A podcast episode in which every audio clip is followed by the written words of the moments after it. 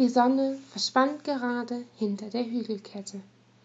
Zeit für sie, nach Hause zu gehen. Hüpfend nahm sie den sich windenden Pfad zu der kleinen Hütte. Das Holz war vollständig gehackt und zu einem Stapel aufgeschichtet.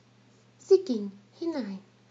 Die Tür zur Küche öffnete sich wie von Geisterhand, und sie konnte sich nicht mehr rühren, geschweige denn sprechen. Dieses verfluchte Balg! Ich hätte es direkt nach der Geburt ertränken sollen! schrie ihr Vater und holte mit der Hand aus. Seine Frau landete am Boden, während sie wimmerte.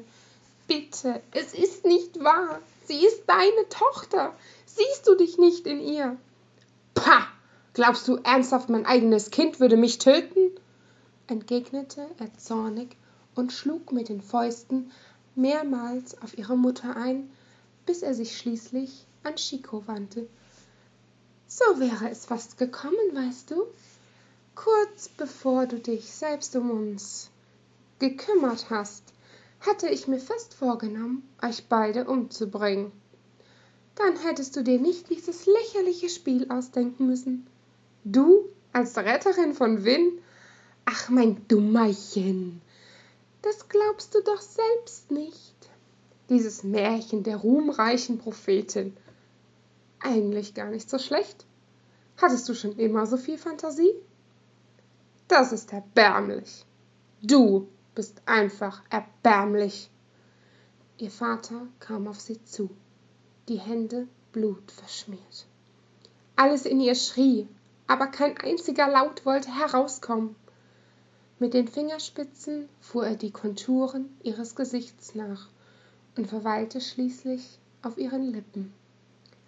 Ich hätte dich als Sklavin verkaufen können, Du hast ja das schöne Gesicht deiner Mutter geerbt. Tja, leider zu spät, nicht wahr? Da fragt man sich doch ernsthaft, was im Kopf dieses Söldners vor sich geht, dass er dich abgewiesen hat, fuhr er nachdenklich fort. Ota.